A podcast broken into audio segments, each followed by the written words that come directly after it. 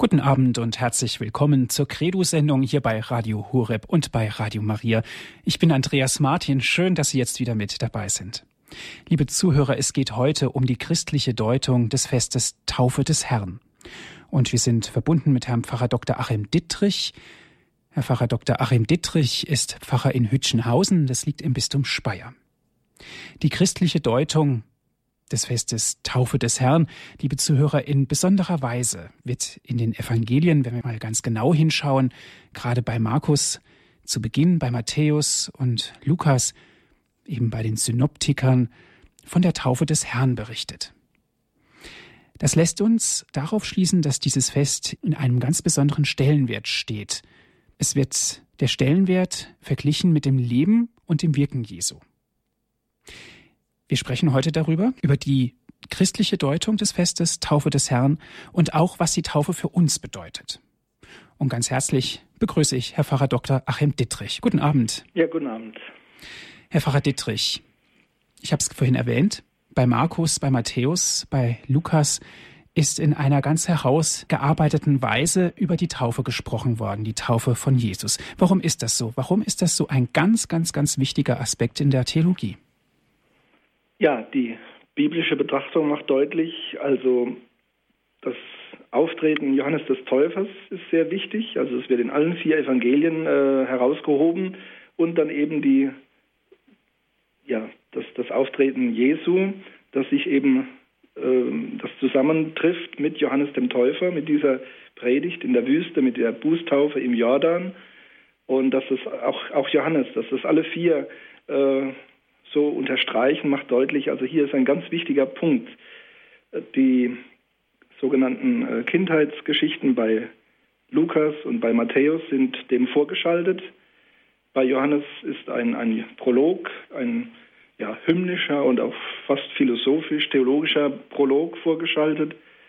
Äh, bei Markus geht es relativ nüchtern und direkt dann ähm, eben zu diesem Auftreten des Johannes und der Taufe Jesu am Jordan. Und da sieht man einfach, das ist ein fundamentaler Anfangspunkt.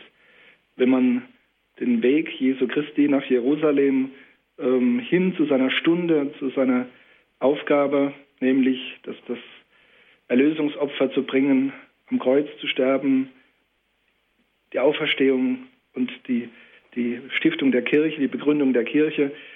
Man sieht also bei diesem Lauf, den Jesus vollführt, ist also die Taufe im Jordan ein ganz wichtiges Anfangsmoment.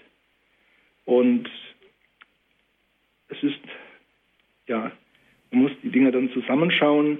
Das Fest Taufe des Herrn steht ja noch in der Weihnachtszeit, also gehört noch zum Weihnachtsfestkreis, obwohl eigentlich Jesus ja bei seiner Taufe durch Johannes schon etwa an die 30 Jahre war.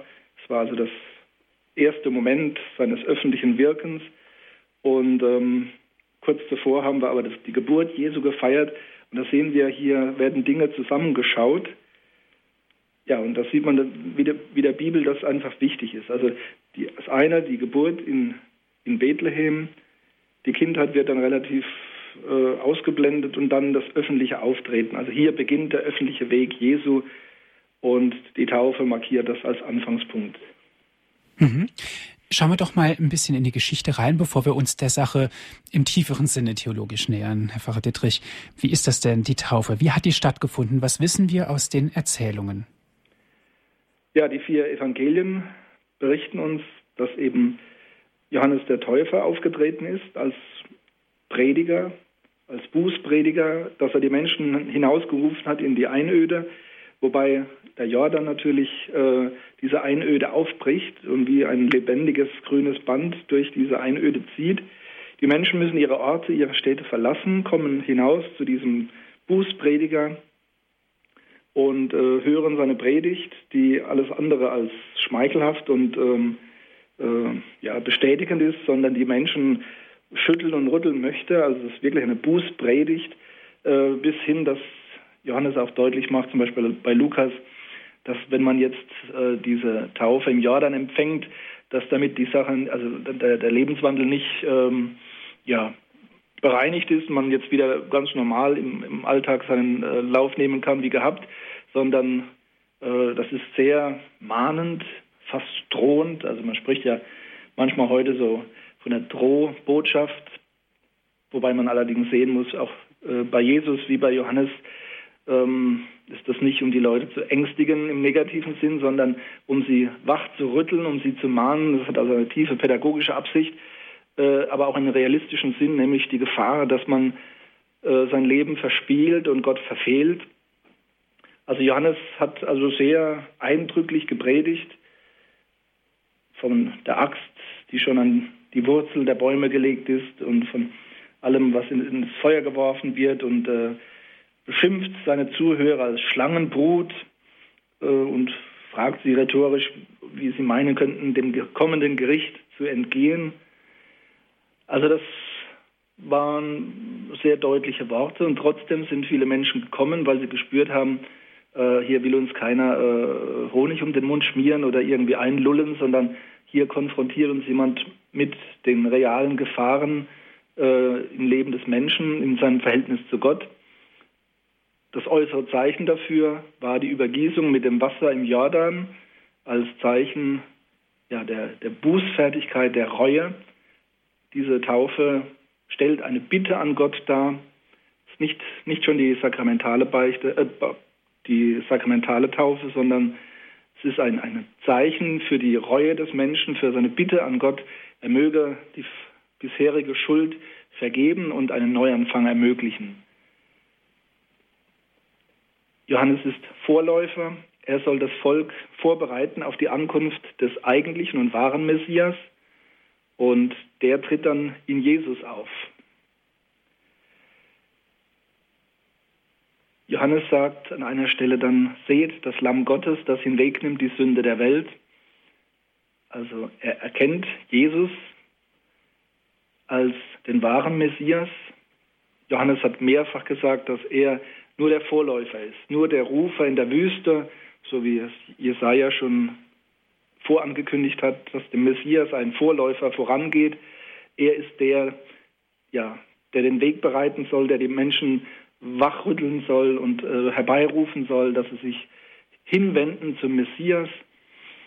Und jetzt geschieht ihm das Eigenartige. Jesus wird nicht nur angesprochen als der tatsächliche Messias, sondern Jesus will die, die Taufe des Johannes empfangen. Und das ist ein überraschendes Moment. Die Taufe war ja damals nicht das, wie wir es aus dem Christentum kennen. Es war nicht also das Initiationssakrament, sondern es war eine, eine zusätzliche Form, eine, eine wiederholbare Form auch der, ja, des, der Bußfertigkeit und des, der Absicht, das Leben zu ändern. Und die eigentliche, der eigentliche Einstieg für den Juden in, äh, in, ja, in das religiöse Leben war äh, für den männlichen Juden eben am achten Tag die Beschneidung. Insofern müssen wir da aufpassen, dass wir, wenn wir haben ein festes Bild, wenn wir an Taufe denken, dass wir das nicht äh, hier gleich drauflegen. Äh, die Dinge haben miteinander zu tun, aber sind nicht einfach vorgefertigt und wie, wie, wie das heute ist. Jesus kommt also zu Johannes, möchte getauft werden. Dieser lehnt es ab, denn er sagt, äh, du bist ohne Sünde, du bist der Sohn Gottes, du brauchst diese Taufe nicht und Jesus besteht aber darauf. Und das drückt sich auch in, diesem, in dieser Vision, die Johannes bestimmt, ja, ich meine, wir haben ja hier in, im Bieten der Bibel keine, keine äh, Polizeiberichte, also wo jemand genau mit, mit notiert hätte oder gefilmt hätte, wie die Szenerie sich äh, abgespielt hat. Aber die wesentlichen Dinge sind doch festgehalten und haben auch wirklich historischen Anspruch. Johannes also erkennt Jesus und er erkennt auch vielleicht in einer Art Eingebung ihn als das Lamm Gottes. Nicht nur der Messias, sondern auch das Lamm Gottes. Und das Lamm steht eigentlich für das Opfertier, das aufgeopfert wird. Er spricht nicht von Jesus als dem Löwen, ähm, der mächtig über Israel äh, herrschen wird, sondern er nennt ihn das Lamm Gottes, wie wir es ja in jeder heiligen Messe, in jeder Eucharistiefeier wiederholen. Jesus insistiert darauf, ich möchte diese Taufe empfangen, denn das ist meine Aufgabe, das ist meine Sendung vom Vater her. Ich soll mich nicht über die Menschen erheben, sondern ich soll mitten in ihrer Mitte sein und wirken und das, was die Menschen letztlich nicht vermögen, nämlich sich von Sünden frei, äh, frei zu machen, sich abzuwaschen, das werde ich stellvertretend tun. Also Jesus, das Lamm Gottes, Jesus, der an unsere Stelle tritt und das tut und vollzieht, was wir nicht schaffen, nämlich die Versöhnung mit Gott, die Erlösung. Herr Pfarrer Dittrich, danke schön soweit für Ihre Ausführungen. Es geht um die christliche Deutung des Festes Taufe des Herrn, liebe Zuhörer, und wir sind im Gespräch mit Herrn Pfarrer Dr. Achim Dittrich. Er ist uns aus Hütchenhausen zugeschaltet. Herr Pfarrer Dittrich, die Kirchenväter haben ja auch ganz besonders dieses Fest gedeutet. Zum Beispiel das Hinabsteigen Jesu in das Wasser wurde als flüssiges Grab des Jordans bezeichnet oder Chrysostomus, er schreibt, das Untertauchen und Auftauchen ist ein Bild der Abstieg in die Hölle und die Auferstehung. Hat man da nicht schon zu viel vorweggenommen, auch von den Kirchenvätern? Wie sind Sie auf diese Gedanken gekommen? Ja, also die Taufe war für Jesus nicht nötig. Sie war etwas Überraschendes, äh, das auch Johannes irritiert hat, dass er wohl auch erst ähm, im Nachhinein verstehen konnte, wirklich in seiner Fülle. Es ist wirklich eine, es ist eine tiefe Symbolik darin. Also Jesus äh, vollzieht hier letztlich eine Zeichenhandlung. Er setzt ein Zeichen, wozu er in die Welt gekommen ist. Eben nicht um zu herrschen, wie die Menschen das erwarten von, von ihrem Messiaskönig, sondern einen ganz eigenartigen Weg zu gehen, der eigentlich dem menschlichen Gefühl zunächst mal zuwider ist. Also dass, dass jemand sich in die Ohnmacht begibt und nur äh, das Wort verkündet und nur ähm, ja, Wunder vollbringt, im Prinzip um diese, dieses Evangelium zu unterstreichen, aber nicht die Menschen äh, zu beeindrucken oder zu nötigen, ihn anzuerkennen. Und die Taufe ist, da hebt wirklich dieser Weg Jesu an. Hier, hier ist der Startschuss dieses eigenartigen Weges, den wir eigentlich erst dann im Glauben und im Heiligen Geist nachträglich rückblickend verstehen können. Und ähm, dieses Motiv Lamm Gottes, da steckt ja auch drin, das Lamm wird geschlachtet als Opfertier in Stellvertretung. Und da steckt eben auch schon der, der Hinweis drin auf den Kreuzestod. Und das meinten auch die Kirchenväter, wenn sie dann das Wasser gedeutet haben äh, als Grab. Das ist übrigens ein sehr bekanntes antikes, spätantikes Motiv. Also äh, das Wasser, das Meer, der See äh, ist ein Bild für die Zeit und den Tod. Und das steckt eigentlich auch in der Taufe bis heute drin. Das Hineintauchen, also wenn es eine Erwachsenentaufe ist, in der Vollform, äh, bedeutet Absterben. Also nicht, nicht einfach nur äh, waschen und abwaschen, sondern es bedeutet mit Christus sterben und wenn man aus dem Wasser herauskommt, mit Christus auferstehen. Und Jesus vollzieht das erstmals und in einer, ja, in einer, einer Vorwegnahme eben im Jordan. Das Hineinsteigen des Wasser ist das Sterben und das Wiederauftauchen ist die Auferstehung.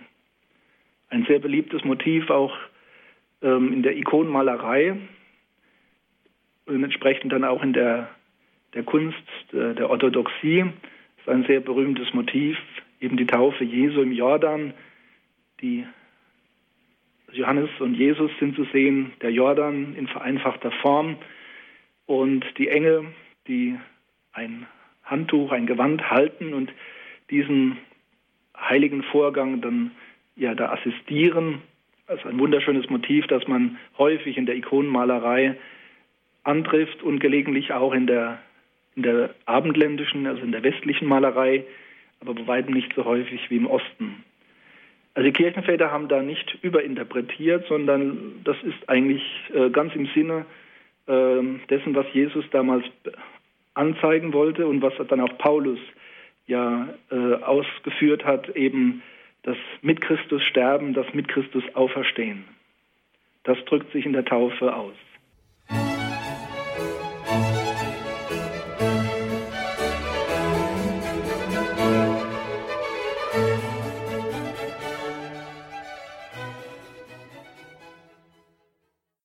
Für Alle, die später hinzugekommen sind, liebe Zuhörer, herzlich willkommen in der Sendung Credo hier bei Radio Horeb. Heute geht es um die christliche Deutung des Festes Taufe des Herrn. Und wir sind verbunden mit Herrn Pfarrer Dr. Achim Dittrich. Er ist uns aus Hütchenhausen zugeschaltet.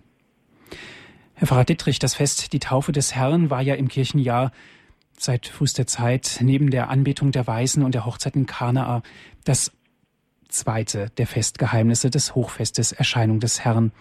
Während dem Zweiten Vatikanischen Konzil hat man darüber nachgedacht und hat auch die, die Terminierung dieses Festes geändert. Warum ist das so? Ja, also das Fest Erscheinung des Herrn, Epiphanie, das wir ja in, in unserer Liturgie am 6. Januar feiern, äh, das ist eigentlich sehr, sehr äh, ursprünglich. Die drei Motive, die genannt wurden, eben also die Hochzeit von Kana, die Anbetung durch die drei Sterndeuter, die Weisen aus dem Morgenland und eben ähm, die Taufe im Jordan. Alle drei Motive verbindet, dass es darum geht, Jesus Christus, dass er erkannt wird, dass er erscheint. Epiphanie heißt Erscheinung, dass er erscheint als der Messias, als der wahre König der Welt. Wenn wir vielleicht von der Chronologie anfangen, Jesus wird in Bethlehem geboren, und zwar relativ unbeachtet von der Weltöffentlichkeit. Lediglich die Mutter Maria ist da, Josef, dann die Hirten, die von den Engeln hingewiesen wurden auf dieses göttliche Kind und sonst niemand. Das Ganze in einer sehr ärmlichen und abgelegenen äh, Situation. Und dann eben das Erscheinen vor der Welt, und zwar interessanterweise vor der Welt der Heiden. Die drei Weisen aus dem Morgenland repräsentieren die heidnische Welt, den, den Orient. Also Gott, Jesus Christus erscheint der heidnischen Welt im göttlichen Kind. Das ist das, das erste Motiv. Das ist bei uns so ein bisschen im Vordergrund in, in Europa äh, seit dem hohen Mittelalter hat man also die Heiligen Drei Könige sehr in den Vordergrund gestellt äh, und die beiden anderen Motive sind dann etwas zurückgerückt. Dann die Hochzeit von Kana, wo dann viele fragen, ja, was, äh, wie gehört das hier rein? Was hat das jetzt mit, äh, mit Bethlehem zu tun oder auch mit der Taufe im Jordan? Die Hochzeit von Kana, die also am Anfang des zweiten Kapitels im Johannesevangelium steht, ist auch eine Erscheinung. Jesus rettet nicht nur eine Hochzeitsveranstaltung vor der Blamage und vor der Freudlosigkeit, weil das Getränk der Freude, der, der Wein ausgeht, sondern es ist eben auch das erste Zeichen, das Jesus tut im, im Rahmen seines öffentlichen Wirkens. Und Johannes notiert dann zum Abschluss, sind nur einige, die dieses Zeichen überhaupt mitbekommen, also dieses Wunder mit äh, verstehen, dass hier ein Wunder geschehen ist. Und vor allem die Jünger sind es, die also das Zeichen erkennen und an Jesus glauben. Also auch eine Erscheinung des Messias, ein Offenbarwerden, ein Erkanntwerden. Johannes hat es aber natürlich nicht einfach so als Berichter reingestellt, sondern äh, es hat auch eine, eine, eine Tiefe, die eben schon hinweist auf Jesus als den Bräutigam. Die Szenerie ist eine Hochzeit. Jesus als der Bräutigam und die Braut steht für die Kirche. Die Kirche, die eben die Menschen versammelt, die nach Erlösung streben, die errettet werden wollen, die dem Bräutigam folgen. Und die Braut, die aber eben erst bereitet werden muss. Also die Kirche samt ihren, mit ihren Gliedern, ihren Gläubigen, die bereitet werden müssen, um zur Hochzeit fähig zu sein. Und hier greift dann das Motiv der Taufe im Jordan ein. Die Braut wird gereinigt, die Kirche wird gereinigt, die Christen werden gereinigt im Bad der Taufe. Und diese Taufe stammt eben von Jesus her. Das kommt also, diese drei Motive kommen wunderschön in einer sogenannten Antiphon zum Ausdruck, die am 6. Januar ähm, gebetet wird in, in, in den im Frühgebet in, dem, in den Laudes, also bei Antiphons und Benediktus am 6. Januar, ich lese das mal vor. Heute wurde die Kirche dem himmlischen Bräutigam vermählt. Im Jordan wusch Christus sie rein von ihren Sünden. Die Weisen eilen mit Geschenken zur königlichen Hochzeit.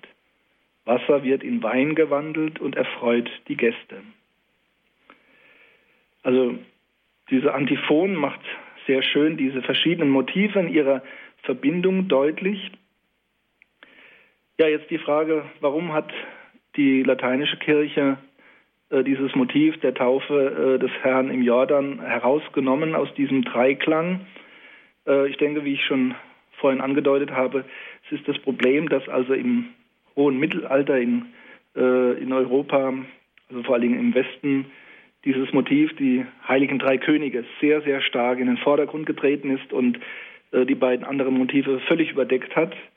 Äh, wenn man heute also immer noch vielen sagt, also wir feiern Epiphanie, dann fragen die, was ist das? Wenn man sagt Heilige Drei Könige, weiß jeder Bescheid.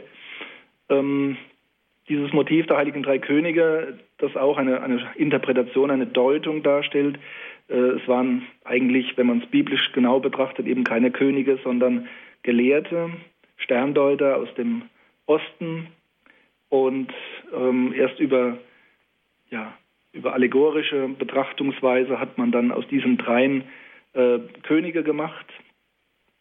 Die Dreizahl steht auch nicht im biblischen Text. Es heißt einfach, es kamen Weise aus dem Morgenland ohne eine genaue äh, Nummerierung. Man hat einfach darauf geschlossen, weil es drei Gaben sind, Gold, Weihrauch und Myrrhe, dass es eben drei sind.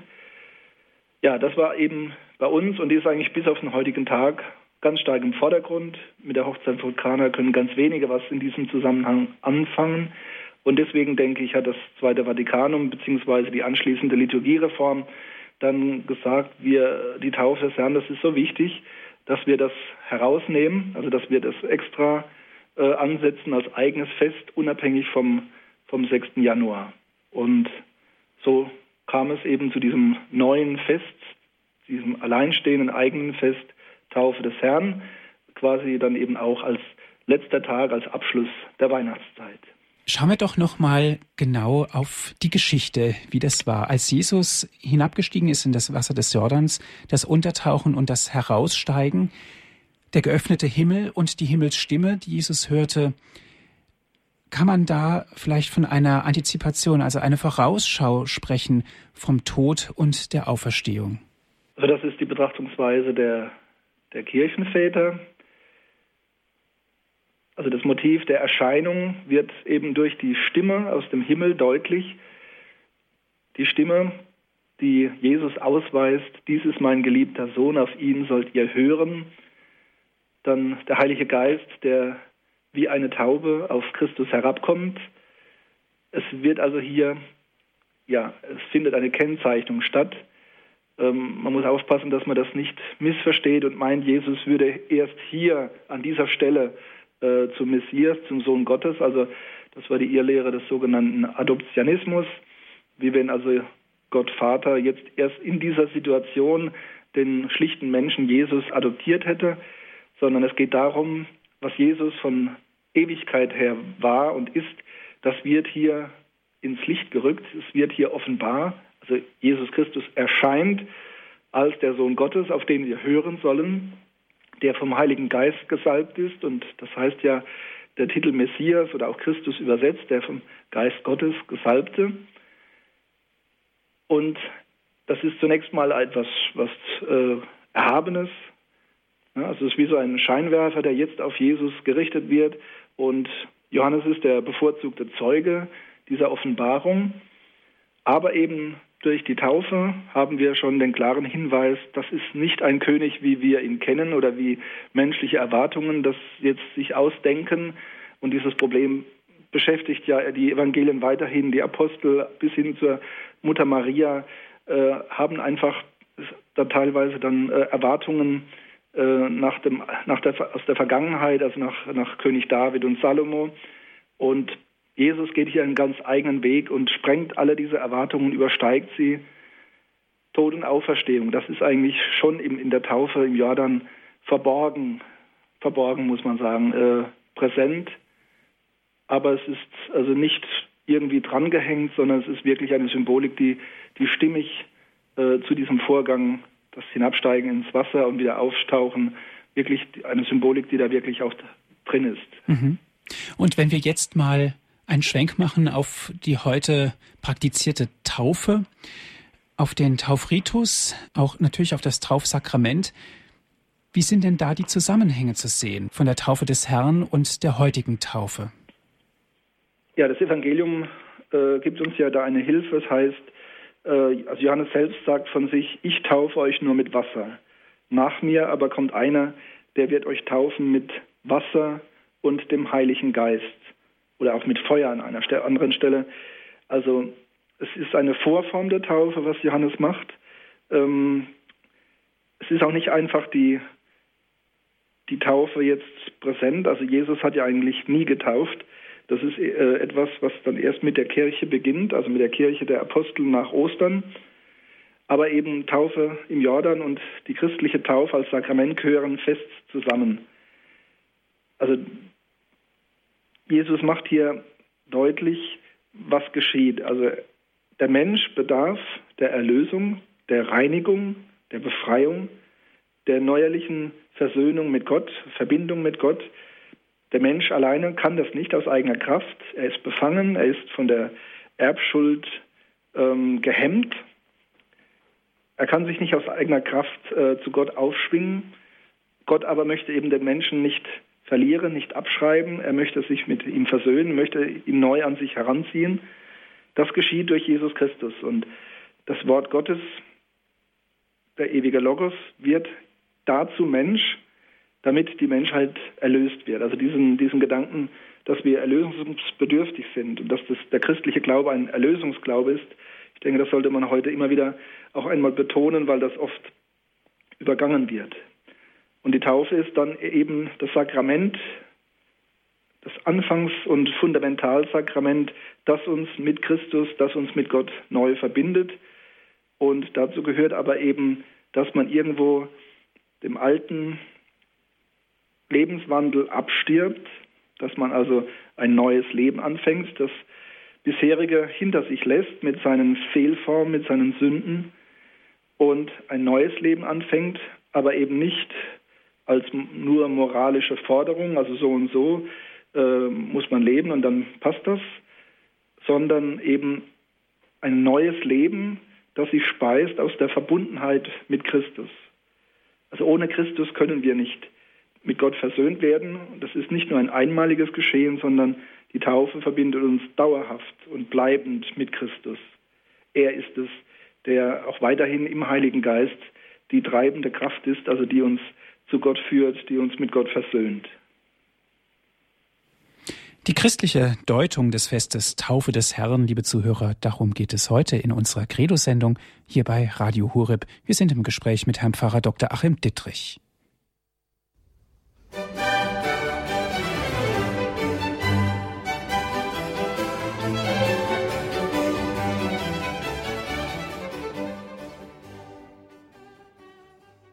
Herzlich willkommen in der Credo-Sendung hier bei Radio Horeb. Ich bin Andreas Martin. Die christliche Deutung des Festes Taufe des Herrn ist heute unser Thema. Wir sprechen mit Herrn Pfarrer Dr. Achim Dittrich. Er ist uns aus Hütchenhausen im Bistum Speyer zugeschaltet. Herr Pfarrer Dittrich, die Taufe, die Taufe im Christentum. Wann hat man denn eigentlich begonnen, Menschen zu taufen? Die Taufe, das ist ein konkreter Auftrag Jesu an die Apostel also an die Kirche. Ähm, zum Beispiel das Matthäusevangelium schließt, aber auch Markus, Lukas, beide, äh, alle drei haben eigentlich am Schluss diesen Appell, Jesu geht hinaus, tauft die Menschen, verkündet ihnen das Evangelium, tauft sie auf den dreifaltigen Gott, macht sie zu meinen Jüngern. Das ist eigentlich so das Schlusswort bei, bei ähm, den Evangelien. Insofern ist die Taufe also ganz, ganz massiv, es ist so der Zielpunkt der Evangelien, ähm, Jesus ist nicht gekommen für einen exklusiven Zirkel. Ähm, es ist keine Mysterien- oder Geheimreligion, um die es hier geht, sondern es ist etwas, das universal ist, auf die ganze Menschheit ausgerichtet, zu allen Zeiten.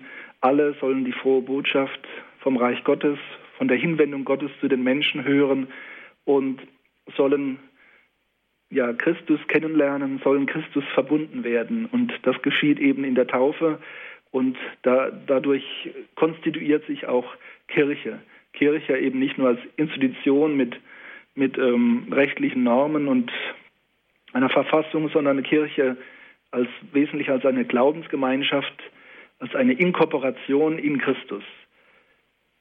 Die Taufe also ist von Anfang an vorhanden. Jesus selbst hat nicht getauft. Das ist, äh, er ist derjenige, der die Taufe gestiftet hat und auch erfüllt hat mit Leben, der dann letztlich auch die, die geistige Größe geworden ist, in die wir hineingetauft werden. Also das ist ein Bild, äh, das man sich kaum vorstellen kann, aber das, denke ich, spirituell, geistlich für uns sehr wichtig ist, eben Jesus, der neue Adam, der also die ganze neue Menschheit umfassen und durchwirken möchte.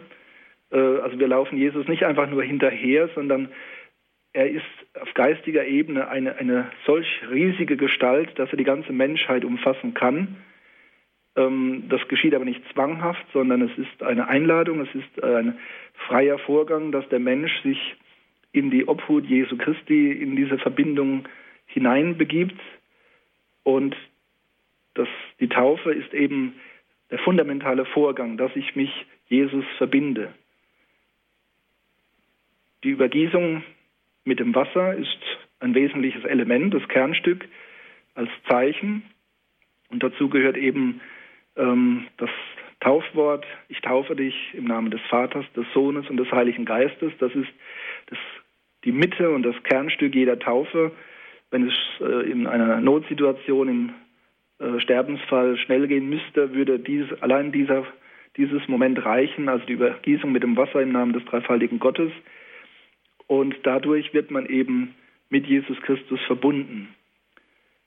Das Wasser steht, und hier ist die starke Verbindung zur Taufe im Jordan, steht zunächst für die Reinigung von Schuld. Der alte Mensch, der zum alten Adam und der alten Eva gehört, er ist dem Tod verfallen, er ist von Gott getrennt durch den Sündenfall, durch den Ungehorsam äh, der Menschen. Und wenn er das ewige Leben gewinnen möchte, dann muss er eben von dieser Schuld befreit werden. Das kann er nicht durch eigene Leistung, sondern das ist ein Gnadenakt Gottes, der eben in Jesus Christus vollzogen wurde. Und ja, Jesus hat das für uns getan und um in den Genuss dieser Tat, dieser Erlösung zu gelangen, muss ich mich glaub, gläubig und offenherzig Jesus verbinden. Er wäscht mich frei, er macht mich frei, er wäscht mich ab von der alten Schuld und ermöglicht mir einen Neuanfang. Das ist das eine starke Motiv, also die Befreiung von der Erbschuld, äh, die Öffnung auf das ewige Leben hin. Aber das ist dann erst der Start. Und das Weitere ist eben nun eine Lebensgemeinschaft des gläubigen Menschen mit Jesus Christus, dass alles, was er ist, was er tut, was er denkt, fühlt, also seine ganze Person, seine ganze Daseinsform in dieser Welt, dass das alles in den Geist Jesu Christi gestellt wird, durchwirkt wird, immer mehr. Das ist äh, eine Aufgabe, kein Automatismus, dass wir einfach unser Leben als Christen, als Christus Verbundene dann führen. Deswegen ist Taufe der Anfang von allem, was wir in der Kirche im Glauben tun können. Ohne die Taufe können wir nicht Christen sein. Mhm. Herr Pfarrer Dittrich, Sie sind Gemeindepfarrer und haben sicherlich auch einige Taufen. Was empfehlen Sie denn den Eltern, ihr Kind taufen zu lassen? Manchmal gibt es ja auch wirklich diese Frage, ja, soll ich mein Kind jetzt taufen lassen, als kleines Kind, als Baby, oder mein Kind soll irgendwann selber mal entscheiden, ob es getauft werden soll oder nicht. Was empfehlen Sie denn da? Ja, also die Anfangsform war die Erwachsenentaufe. Äh, die Taufe setzt den äh, unterscheidungsfähigen Menschen voraus, also der vom Verstand her unterscheidungsfähig ist. Das ist ein, ein Baby noch nicht. Und dennoch hat man sehr früh, äh, also schon im, zweiten Jahrhundert auf jeden Fall, wahrscheinlich schon im ersten Jahrhundert, sehr früh begonnen, auch ähm, die kleinen Kinder und die Kleinstkinder zu taufen, weil man sagt, Christsein ist eben nicht nur individuell es ist zwar wichtig, wenn der einzelne Mensch, äh, wenn er unterscheidungsfähig ist, also wenn er herangewachsen ist, dass er das dann selbst auch vollzieht, diesen Glauben an Gott, diese, diese Einwilligung, ja, ich glaube an Gott, ich will zu Christus gehören und seiner Kirche. aber das ist doch eingebettet in, in das Soziale, äh, in das Kirchliche. Ich gehöre als gläubiger Mensch eben auch in die Glaubensgemeinschaft und werde auch von ihr irgendwo mitgetragen. Und äh, die Kinder sind ja ganz und gar in die Familie hineingestellt und deswegen äh, ist es legitim, dass man eben sie auch von klein auf schon mit hineinnimmt in die Kirche. Sie werden mitgetragen von ihren Eltern, von allen, die für dieses Kind sorgen. Und insofern bin ich auch also auch von meiner persönlichen Erfahrung her wirklich der Meinung, dass man ähm, nicht anfangen sollte, also die, die, äh, die kleinen Kinder nicht mehr zu taufen mit dem Hinweis, sie sollen das später selbst entscheiden. Ich bin eigentlich, äh, ich finde die Entwicklung, die, wie, sie, wie sie in Europa, also in, im Westen vonstatten gegangen ist, finde ich sehr sinnvoll, äh, dass eben die Taufe am Anfang steht, wenn also ein Kind hineingeboren wird in eine christliche Familie, dass es dann eben auch gleich getauft wird, dass, ähm, dass dann die christliche Erziehung stattfindet, also das Begleiten des Kindes, seine Entwicklung hin zum Jugendlichen und dann im, etwa im Alter von vielleicht 14 Jahren, dass dann der, der Jugendliche dahin geführt wird, selbst eine Entscheidung zu treffen, das zu bestätigen, was seine Eltern für ihn getan haben, also da äh, einzuwilligen und äh, ja, für sich selbst dann einzustehen. Also ich bin ein großer Freund dieser, dieser Gestaltung der, der, der sogenannten Initiationssakramente. Es gibt eben die östliche Form in der Orthodoxie, wo alles drei beisammen ist, also Taufe, Firmung und Eucharistieempfang. Ich finde diese Aufspaltung in Taufe und Firmung dann für den Jugendlichen finde ich sehr gut zwischendrin die Eucharistie. Es gibt auch da heute wieder starke theologische Überlegungen, ob nicht die Firmung vor der Eucharistie zu stehen kommen sollte, ähm, was theologisch sicherlich äh, einiges für sich hat, aber von der, ja, von der gesellschaftlichen, von den gesellschaftlichen Möglichkeiten, wie eben in unserer Zeit Kinder heranwachsen, wie sie erreichbar sind, äh, wie sie ansprechbar sind, finde ich die Regelung, wie, sie, wie wir sie derzeit haben, also Taufe als Baby, die Erstkommunion etwa ab acht Jahren und dann ab 14 etwa die Firmung. Das finde ich eigentlich eine gute Form, äh, dass man den Kindern nicht die Zugehörigkeit zu Christus verweigert, sie auf später vertröstet und aber gleichzeitig auch sicherstellt, das Kind und der Jugendliche müssen sich selbst dann mit dem Glauben auseinandersetzen und müssen zu einem eigenen Glauben, zu einem eigenen Ja finden. Die christliche Deutung des Festes Taufe des Herrn, auch im Hinblick auf die heutige Taufe. Darum geht es hier in der Sendung Credo bei Radio Hure. Wir sprechen mit Herrn Pfarrer Dr. Achim Dittrich. Liebe Zuhörer, ich würde gerne diese Frage auch an Sie weitergeben.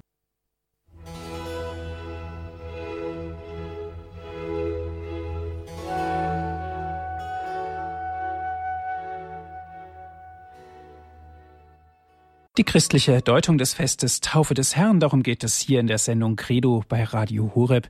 Wir sind im Gespräch mit Herrn Pfarrer Dr. Achim Dittrich. Liebe Zuhörer, wenn Sie Fragen haben zum Fest Taufe des Herrn oder wenn Sie ganz einfach mal darüber berichten wollen, was für Sie die Taufe bedeutet, Christsein ist nicht individuell, hat Pfarrer Dr. Achim Dittrich gesagt.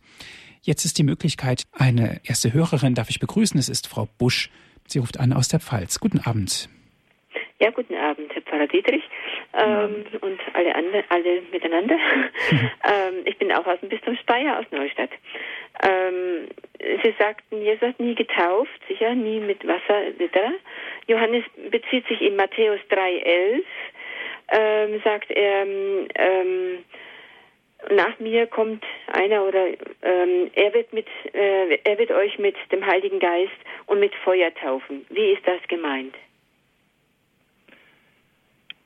Das ist eine theologische und bildhafte Sprache. Äh, Wasser und Feuer, das ist klar, dass das ja in der, in der Realität äh, nicht zusammengeht. Feuer ist eines der Bilder für den Heiligen Geist, also ist eigentlich eine Doppelung. Äh, wir kennen ja eben gerade auch in diesem Zusammenhang die Taube als das ähm, Symboltier für den Heiligen Geist, die Taube als ein Vogel, der eben vom Himmel herabkommt, der fliegen kann, aber der auch sehr sanftmütig ist, also kein, kein Falke, kein Adler. Und das Feuer eben als Symbol des, des Reinigenden, also Feuer läutert, äh, was durchglüht ist, ist dann ganz rein. Edelmetalle werden also äh, durchglüht in, in der Esse, um rein zu werden. Feuer ist etwas Wichtiges, etwas Starkes. Ähm, das vernichtende Moment, was auch im Feuer steckt, gilt eben der Sünde. Und ja, das sind also mit Feuer und Wasser haben wir beide Elemente, äh, die verschränken sie eigentlich. Also beides steht für Leben, beides steht aber auch für Reinigung, für Läuterung. Und das ist ein sehr, sehr schönes, starkes Wort. Also Feuer und Heiliger Geist. Die Taufe ist also nicht irgendwie so eine, so eine Tralala-Geschichte für, für Babys, so als Segen, sondern hier wirkt der Heilige Geist und das ist etwas Gewaltiges, auch wenn es sich eben äh, nicht sinnenfällig direkt zeigt. Dankeschön, ja. Mhm. Ja, danke schön, Frau Busch, für Ihren Anruf, für Ihre Frage. Alles Gute. Ja. Auf Wiederhören. Danke. Wiederhören. Wiederhören. Pfarrer Dittrich, Sie haben gesagt, es geht auch um das Abwaschen der Schuld, Sünde und Erbsünde. Ein kleines Kind, das getauft wird, kann doch eigentlich nicht sündig sein. Bitte erklären Sie uns auch den schwierigen Begriff Erbsünde. Ja, steckt eben das Wort Erbe drin, eine Erbschaft. Ähm, für die man eigentlich nichts kann. Also das ist wie mit den Erbanlagen, äh, welche Haarfarbe wir haben, wie unsere, unser Äußeres ist. Das sind Dinge, die haben wir ererbt, äh, ohne unser Zutun. Und so ist es eben auch mit diesem Verhältnis zu Gott. Ähm, der ursprüngliche paradiesische Zustand ist verloren gegangen, diese ursprüngliche Nähe und Unmittelbarkeit, die der Mensch zu Gott hatte, so wie es das Buch Genesis in seiner eigenen Sprache darstellt das ist verloren gegangen. Der Mensch hat das Paradies verloren. Und ja, von Generation zu Generation bleibt, wird diese Distanz zu Gott, diese Trennung von Gott wird einfach vererbt. Ähm, man kann sich das vielleicht ein bisschen so vorstellen, wie wenn jetzt eine junge Familie aus beruflichen Gründen sagt, äh, ein junges Ehepaar, wir, wir ziehen in ein anderes Land oder auf einen anderen Kontinent und die Kinder, die dann geboren werden, werden eben auf, in diesem anderen Land geboren, ohne ihr Zutun. Und so ist es auch. Man wird einfach in die, die Trennung von Gott hineingeboren. Und das ist eben das, das Schöne, Große, dass eben Gott sagt, nein, ich will es dabei nicht belassen. Ich schreibe die Menschheit nicht ab. Ich eröffne die Möglichkeit, dass diese Erbsünde aufgelöst wird, dass eine neue Nähe und Verbundenheit mit Gott möglich wird. Das ist also etwas ganz Großartiges und auch etwas sehr Wichtiges. Also die Taufe ist ja nicht irgendwie so eine Art Zusatzversicherung oder irgendwas, was man auch machen kann, sondern ist eigentlich etwas, was man machen muss, wenn man erstmal begriffen hat, äh, wie es um die Menschheit steht, nämlich ihre Befangenheit in Schuld, ihre Todverfallenheit und ihre Unfähigkeit, eigentlich zum Guten zu kommen ohne Gott. Und dann, wenn man das einmal begriffen und verstanden hat und Gott eben erkannt hat als den, der uns äh, das Leben, das wahre Leben schenken möchte, dann ist die Taufe eben nicht eine Möglichkeit, sondern eine Notwendigkeit. Das ist äh, ja auch eine Überzeugung der Kirche seit jeher. Jesus Christus will, dass alle getauft werden und äh, deswegen soll man darauf auch nicht verzichten und soll auch nicht riskieren, dass jetzt zum Beispiel ein Kind ungetauft stirbt. Mhm. Dankeschön. Frau Turba aus Feldkirchen ist unsere nächste Anruferin. Guten Abend, Frau Turba. Guten Abend. Ich finde das sehr sinnvoll, wenn man Kinder tauft, weil man ja nicht vergessen darf, die Taufgnade, die da übermittelt wird. Und durch diese Taufgnade sind die noch kleinen Kinder eigentlich so mit, ja, so acht, acht Jahre meistens, auch eigentlich, glaube ich, eher fähig, dann das einfach gläubig anzunehmen, die Gegenwart Jesu im verwandelten Brot. Also ich kann mich gut erinnern, dass ich, das war aber nicht von der Familie her, eigentlich bei der Kommunion äh, sehr ergriffen war davon Und dass ich zum Beispiel also gar nicht verstehen habe können, dass ein Kind einmal gesagt hat, ja, sie kriegt da ein Cake, das dann fliegt im Wind oder da werden irgendwo besondere Bäckereien gemacht. Und das habe ich mir gedacht, das ist sehr furchtbar, dass das so wichtig ist für die. Und dass dann nachher später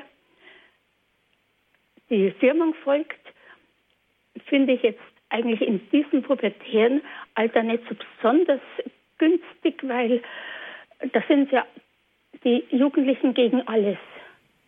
Die sind grundsätzlich fast gegen alles, vor allem wie es die Eltern gemacht haben und da ist dann der, der Gruppenzwang so stark und es ist wirklich oft so, dass bloß so pro forma zur Firma gehen, weil man es halt macht oder weil man dann kostbare Geschenke kriegt. Mhm. Und ich glaube, mir ist der Gedanke gekommen, auch damals bei der Taufe im Jordan, da haben die einen haben das als Wort Gottes genommen und andere haben gesagt, es hat gedonnert.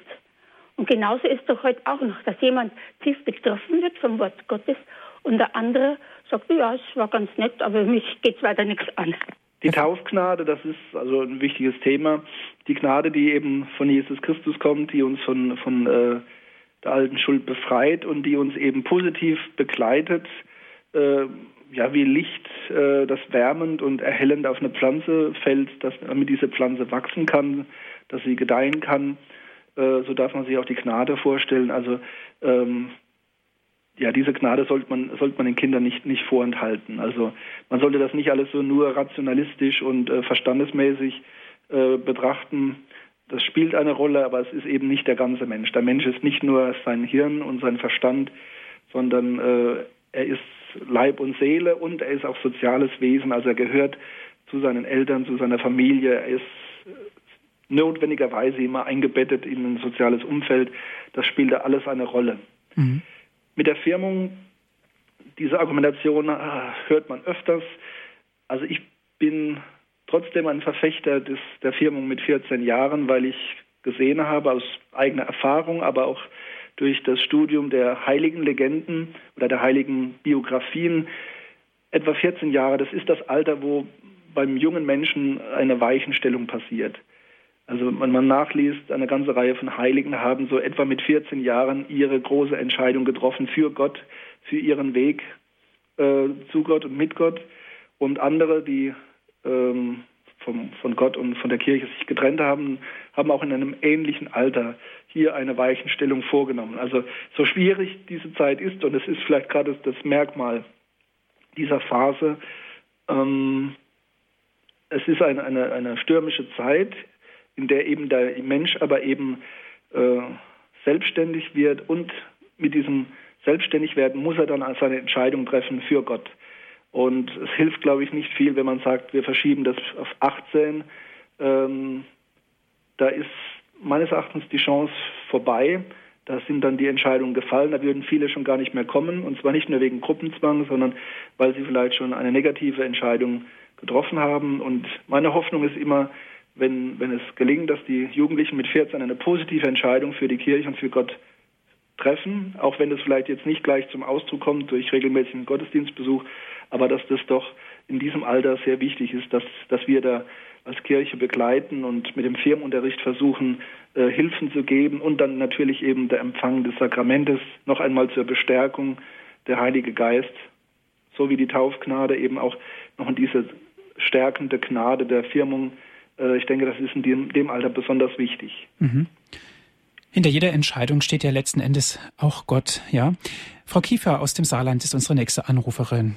Grüß Gott. Ja, grüß Gott. Ich habe mir auch mal Gedanken gemacht, es geht auch um die Taufe und mit Erbschuld.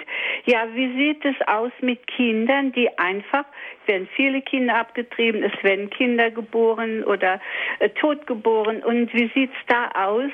Dann könnte man ja denken, die würden nie ans Licht kommen, weil ja doch da keine Taufe vollzogen wurde. Da möchte ich mal gerne was dazu mhm. hören. Dankeschön, Frau Kiefer. Ja. Das ist ein ganz heikles Thema. Da haben sich also Generationen äh, von Theologen die Köpfe zerbrochen Aha, und, eig ja. und, eigentlich äh, kann man keine befriedigende Antwort geben. Also vor einigen Jahren ging es durch die Presse so die, die Meldung, also die sogenannte Vorhölle, der Limbus wurde abgeschafft. Ähm, die Formulierung ist eigentlich töricht. Ähm, die Theologen haben halt auch diese Frage gestellt, was passiert mit einem Kind, das ungetauft stirbt, äh, das vielleicht sogar bei der Geburt, äh, direkt nach der Geburt stirbt, äh, eben persönlich keine Sünde jemals begangen hat, aber eben von der Erbschuld gekennzeichnet ist, ist das jetzt für die Ewigkeit verdammt?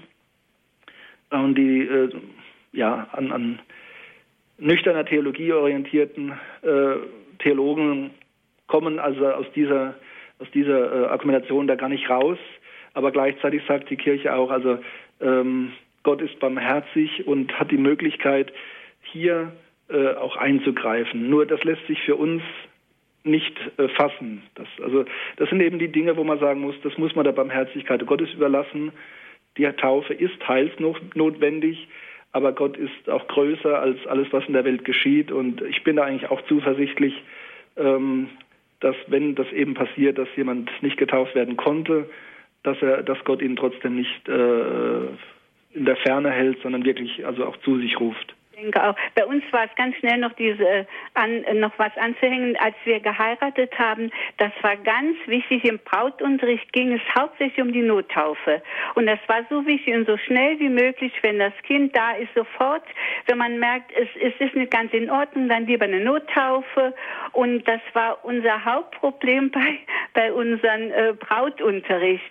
Und dann ging es auch um die Nottaufe. Und äh, die musste ja nachher, glaube ich, nochmal wiederholt werden. Ne? Oder wie war das? Das, das war damals so gewesen. Ich, äh, ist mir Gott sei Dank nicht passiert, aber äh, die Kinder sind sofort nach der Entbindung musste auch mein Sohn sofort getauft werden. Das war ganz wichtig. Mhm. Und äh, ja, das äh, kommt mir jetzt, wenn man so ein Gespräch hört, kommt denn das nochmal so. Also das, die sind sofort nach zwei, drei Tagen, so schnell wie wir vor mal nach, äh, aus dem Krankenhaus kamen, mussten die Kinder gleich getauft mhm.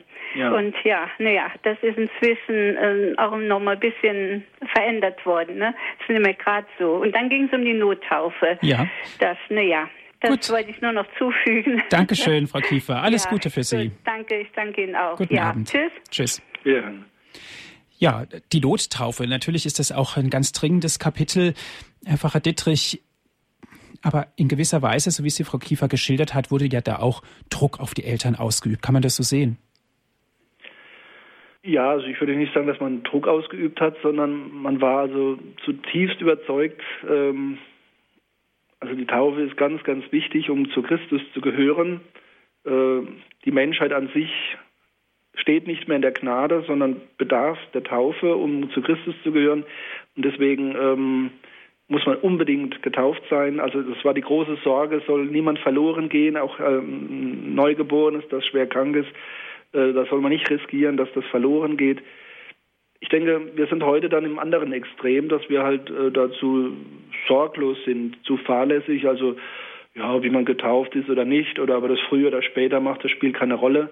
Ähm, also ich denke, das eine wie das andere Extrem ist vielleicht zu vermeiden. Also man, wie gesagt, man soll also auch der Barmherzigkeit Gottes etwas äh, zutrauen, die über irdische Formen hinweggehen kann.